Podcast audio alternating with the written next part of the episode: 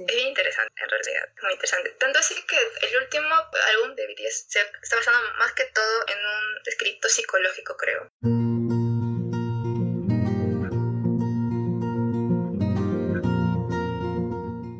Hola, bienvenidos a un nuevo episodio del podcast. Otra vez tengo a Maffer. Hola, ¿qué tal chicos? Digo otra vez porque más el próximo podcast también la tengo como invitada. No les voy a decir de qué libro, para que sea sorpresa. Así que mejor. ya, en este episodio vamos a hablar de los libros que hemos leído durante el mes de agosto. Ajá. Así que vamos a comenzar. El primer libro que leí fue Evermore, de Sarah Holland. Ah, ya. Sí, sí. La autora que vino para, para la FIL. Sí, ah, una de las autoras que vino para la FIL. Eh, bueno, en realidad no puedo decir mucho de este segundo libro, porque es, es el que concluye la saga. El primero en general trata de tempera, donde la sangre vale como tiempo y el tiempo lo usan como moneda principal. Entonces hay una historia de la hechicera y el alquimista, que prácticamente el alquimista le roba el corazón a la hechicera. Y así es como empieza la historia. El problema con el segundo libro era que yo sentí que fue muy abrupto el final. O sea, suceden muchas cosas que de pronto terminas el libro y dices, ajá, pero ¿qué más? O sea, necesito un poco más de información para resolver ciertas cosas. Entonces yo en realidad le terminé, le terminé poniendo como tres estrellas. No fue una conclusión satisfactoria para una saga, como una, una duología. Ah, o sea, es una biología, o sea, son nada más dos libros, no un tercer libro. No, no va a haber tercer libro, no creo, no sé. Pero el final como que lo deja ahí abierto. En ese caso puede ser que la autora le quiera meter un tercer libro. O sea, es probable. No he leído nada de ella, no sé cómo, cómo, hace sus obras, pero supongo, si dices que es muy abierto y si la gente piensa que es así, quizá le mete un tercer libro. Sí, quizás, pero de que se resolvió el problema, se resolvió el problema, el conflicto. Ah, ya pero fue demasiado rápido. Es como que acaba y epílogo. Y yo, ¡ah! Ah, sí. a veces pasa de que abiertos es para, para algunos autores, no sé, porque quieren darle elemento sorpresa o dejar libre interpretación del lector. A veces frustran bastante, creo. Sí, de verdad, que frustra. Y en tu caso, eh, ¿qué libro leíste? A ver, el primer libro que leí en agosto, bueno, parte de julio, fines de julio, principios de agosto, fue The Shining de Stephen King, El Resplandor, que es de por sí uno de los libros emblemas de Stephen King y esta película de los años 80. Y lo leí principalmente porque It, como saben los que siguen mi cuenta, son mis libros preferidos, que fue de 2017 y me gustó bastante. Así que pensé leer otro libro que sea también emblema de Stephen King. Y la verdad es que no me gustó tanto como me había gustado It y le puse unas tres estrellas hasta 2,5 por ahí. Porque, no sé, siento que It me gustó, o sea, no vamos a comparar ambos libros, pero siento que me gustó por eh, la temática de la amistad que hay entre estos siete chicos y por toda la cosa del payaso y de Ellen. Y en cambio, la, The Shining, es el que quizá algunos años en la película así que sepa la trama, es sobre una familia, es el papá, la mamá y un hijito de 5 años, que se van durante el invierno a cuidar un hotel. Pero para eso, en ese hotel han pasado muchas cosas anteriormente. Asesinatos, este, robos, casos de mafia y así. Así que tiene un ambiente bastante cargado. Y ahí es donde van a cuidar durante, el invierno, porque como saben, en Estados Unidos es como que están hasta en cuarentena, como que por tanta nieve que no, no dejan la gente no, sale a la calle, tampoco se van a alojar a, hoteles, así que eh, esos, la familia del señor se va a cuidar el hotel durante esos meses de invierno. Y pasa un montón de cosas. Hay apariciones y que poco a poco el papá se vuelve loco. Pero la verdad es que, si bien una cosa que otra me asustó, no tanto como le había dicho y no sé. Así que poquito como que me decepcionó el libro. Pero The Shining es un libro bastante querido por los fans de Stephen King. Sí, bastante, así que me sentí muy mal. No sé, quizás sea por la temática de una casa o un hotel abandonado y está muy... Pero en realidad no le sentí tan especial como he sentido y... Le tenías altas expectativas. Porque como It te voló la cabeza, de Shiny lamentablemente no logró cumplir esas cualidades que buscabas.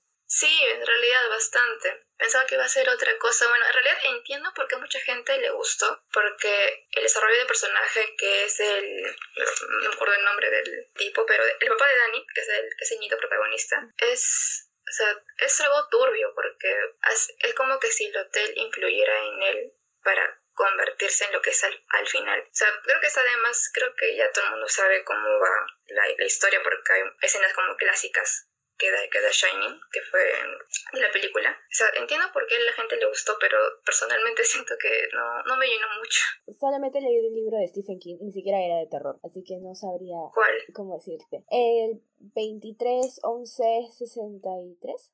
Ah, sí, sí, también he leído ese, pero hace tiempo, cuando tenía cuántos, 14, hace tiempo, tiempo, tiempo. No, no, me acuerdo mucho, pero también bastante paja porque hablaba sobre ese viaje en el tiempo y eso. Sí, sí, sí, por eso me llamó la atención y la leí. Mi siguiente lectura fue la de Mujercitas. Ah, ya. bueno, la verdad que sí, me impresiona bastante, en especial porque, como te comenté ese día, eh, fue una lectura bastante ligera. Fue, fue fácil de leer, para, a pesar de que fue un clásico. Claro. Y, y me sorprendió bastante el hecho de que cuando no lo estaba leyendo, mi mente me decía, tienes que continuar, tienes que continuar, tienes que continuar, tienes que continuar. Eso me sorprendió bastante. El problema que sí tuve fue con la trama, que en realidad no es muy concisa. Ah, bueno, y también por la parte del final, como también comentábamos Ajá, sí. la otra vez. En todo caso, si quieres saber más, esperen el próximo podcast. Ahí, ahí hemos hablado un montón de, de mujercitas. Ajá. Nos hemos desquitado también de todo. Entonces, el siguiente libro que leí en el mes de agosto fue The Seven Husbands of Evelyn Hugo, de la autora Taylor Jenkins Reid, que durante el año pasado estuvo en Bookstagram y Booktube. Se trata sobre una periodista que es contactada por la actriz Evelyn Hugo. Esta actriz había sido en los años 60, más o menos 60, 70, como un ícono de Hollywood, algo así como era Marilyn Monroe o una Liz Taylor. Y durante años no había hecho ninguna aparición pública o una, o entrevista. Así que cuando la contacta, le ofrece darle la, la historia de su vida para que ella lo, lo, escriba. Para esto Evelyn Hugo fue una persona muy polémica porque se casó siete veces y la pregunta de la historia es quién fue el amor de su vida de todos esos esposos y por qué le esa oportunidad a esa periodista, ya que es una, ella es una, la periodista es una mujer que no es muy relevante en el mundo de, de todo lo que es prensa, así que no sabe por qué la eligió ella y no otra persona. En realidad es un libro que me gustó bastante, bastante. De por sí había visto un montón de buenas críticas y sabía que iba a ser un 4 o 5 estrellas, pero no sabía que a tal punto me iba a gustar.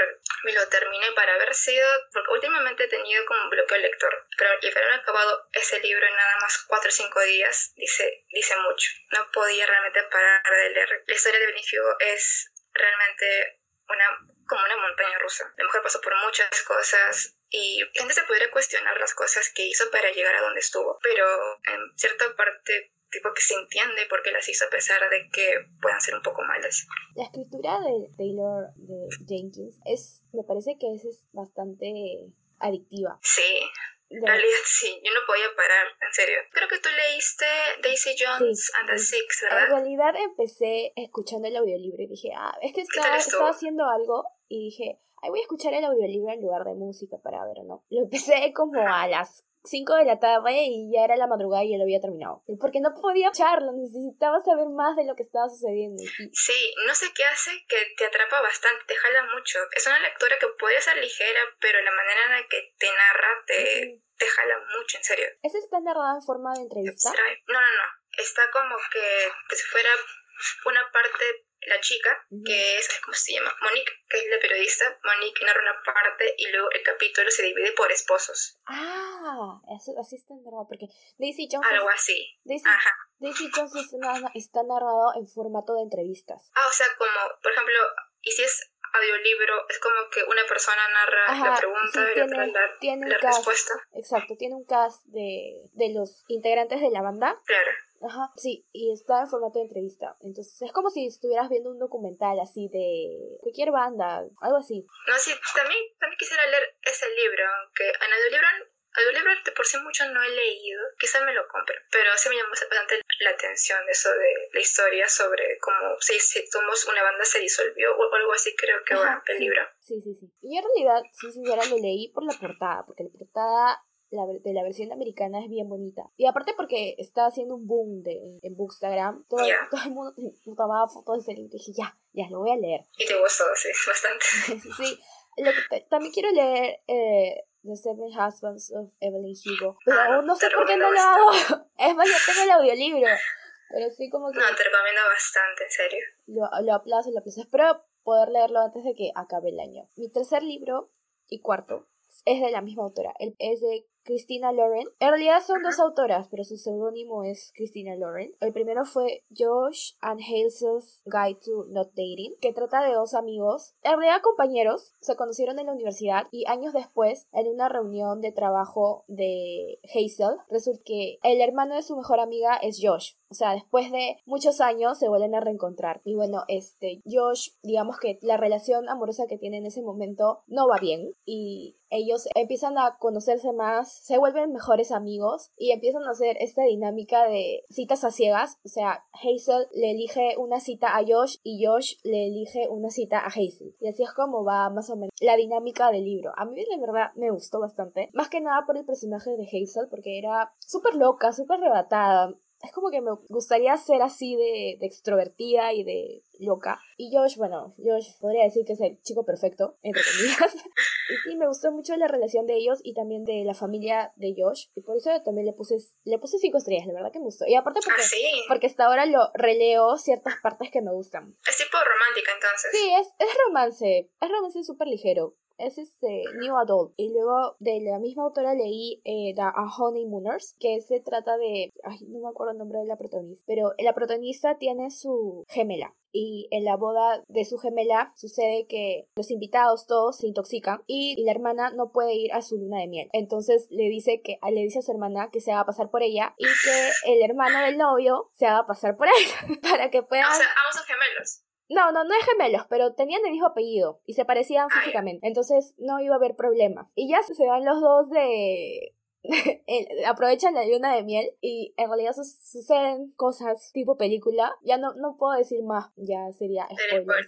Sí, pero se van juntos de luna de miel. Por eso es The Honeymooners. Algo que me molestó bastante fue que la, la alargaba mucho, a pesar de que era, era romance. Y no me gustaban mucho las actitudes de la protagonista. Es una persona muy negativa, tan negativa que cosas malas le suceden. Sí, entonces dije, ay, no la soporto, yo no, yo no querría a esta persona como mi amiga. Al final terminé poniendo tres estrellas, pero de estas autoras voy a seguir leyendo sus libros porque eh, me han gustado, que serían como tres libros que me he leído de ella, de ellas, y sí, eh, están entre 4, 4 3.5 por ahí. Ah, sí, parece interesante. Bueno, yo hace tiempo que no leo romántica. Quizá agarre el primero que mencionaste. Necesito variar mi... El de mi, yo, yo ya... Son de géneros. Pero se lee súper rápido. Creo que este lo leí en un día. O sea, lo empecé una noche, pero lo terminé al día siguiente. Ah, pero es como que la noche leyendo. Sí, casi hasta la verdad, pero es que no podía parar. o sea, cuando me gustan mucho los, los new adult, cuando me, encantan así. Me doy cuenta que cuando son contemporáneos, o sea, no fantasía ni nada de eso, se lee más rápido. No sé por qué. Yo tampoco. Últimamente he sentido eso. Sí, a mí me pasa que cuando leo fantasía, me duran como dos semanas, semana y media. Sí, pero los contemporáneos se van volando. Sí, debe ser porque como fantasía te ponen, deforman todo el mundo y es más complejo de procesar. Y los que los contemporáneos. Ajá. ¿Y de ahí qué leí? Ya, tercero que leí en agosto fue Circe, de Madeleine Miller, que es la autora de La canción de Aquiles, que quizás muchos también lo deben haber leído, que son de mis favoritos también. Es una autora que escribe mucho de lo que es mitología griega. Y en este caso Circe es, si saben sobre la Odisea, es este, o de Odiseo, es la bruja que convirtió en cerdo a su, a su tripulación. Ah, no sé si algunos se acuerdan ya. Eh, acá nos cuenta más que todo la historia de Circe, que fue la hija de Helios, que, es, que era el titán del sol. Y por algunos actos que tuvo fue desterrada a una isla. No quise decir mucho, pero más que todo es la historia de toda su vida, cómo empezó a desarrollar lo que es el arte de la, brujería y la hechicería, más que todo como defensa personal, ya que vivía sola. Narra cómo se conoce a, Odiseo, cómo poco a poco se enamora de él y cómo lo ayuda a llegar a Ítaca. En realidad es un personaje que me gustó bastante, ya que era una época, bueno, en esa época, este, para ser mujer y ser independiente, algo que no se veía mucho. Y acá Circe te muestra que era alguien que, que lo era, que tuvo que, tuvo que estar por sí misma, tuvo que defender por sí misma, estando sola, a veces llegaba también tripulaciones de otros marinos y tuvo que aprender a lidiar con todo eso. Y es un personaje que también tuvo una infancia bastante triste porque su padre y su madre y su, su familia no la trataba tan bien y es así como llegó a estar en esa isla. Le di cuatro estrellas, creo, porque en realidad sí, sí me pareció muy... Es fiel a, la Odisea, en, claro, ese sentido de trama. Lo que hace, ajá, lo que hace Madeline Miller es ser fiel siempre en lo que ella escribe. De ahí lo que pasa después, porque tipo que me, me tuve que averiguar qué cosa es, cómo termina realmente la Odisea, porque no recordaba. O sea, cómo muere Odiseo o algo así. Pero Odiseo muere y lo reviven. No, bueno, es que encontré muchas, muchas versiones en realidad. Porque, bueno, la, la más común es que al final llega donde su esposa. claro a Penélope y todo, ¿no? O sea, es final feliz, pero no sabía que moría. No voy a decir cómo, porque eso también es spoiler. Pero como te digo, he escuchado varias versiones porque averigué después de acabar el libro cómo era el Odisea. Y bueno, no sé si nomás termina con que llega a Ítaca y ya está, creo. Pero luego, ¿qué pasaba después con, con su hijo o con el reino ahí? Encontraba como que muchas teorías o algo, algo así. Y creo que Madeline Miller se basó en una para hacer el final de lo que era Circe. Y en realidad, o sea, el final sí me gusta, nada más voy a decir eso. Yo en realidad no quiero leer la canción de Aquiles porque para mí Aquiles se queda con... Ah, ya. Ay, no, pero tienes que leer la canción de Aquiles. No, es que no quiero leerlo cuando está con... el de que es obvio que está confesada con... No. no era obvio, es obvio es canon para mí. Ah, bueno, no, no sé, quizás lea ese, pero no creo que lea la canción de Aquiles. Más que nada por eso. Ah, Porque mi Shiv es otro. ¿Y cómo así? ¿Por Troya? Sí, por, Troya. por, ah, Troya. Porque yo vi de pide, o sea, hace años cuando la, cuando la pasaban, cuando la estaban pasando en televisión, yo vi y me gustó cómo protegía como que ¡ah! me enamoró y de ahí es como que cuando de ahí veo la canción. Bueno, es, es diferente la canción de Aquiles. Claro. Lo ponen como otra persona. Bueno, de por sí Troya lo he visto hace tiempo, no recuerdo cómo iba. Mm. Así que, así que si te gusta Aquiles, pues no, no te recomendaría. por eso no, no lo no lo voy a leer. Aparte porque también quizás no lo logre disfrutar como debería de ser. Ah, claro. Bueno, a mí se me encantó, en serio. Pero me encantó bastante.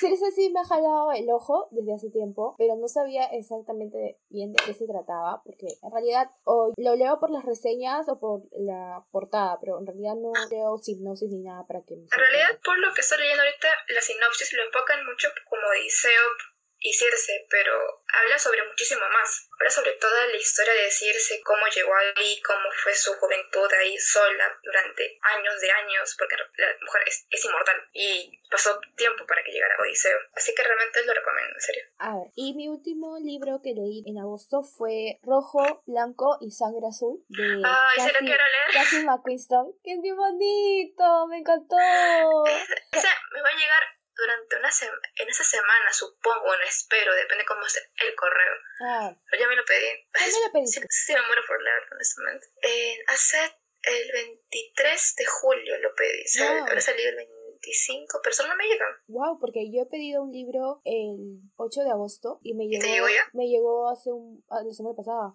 el sábado pasado. Yo ya he dicho que si la semana que viene no me llega voy a contactar al, al cartero. Ah, lo mejor que vas a hacer, porque ellos te ayudan. Ajá, sí.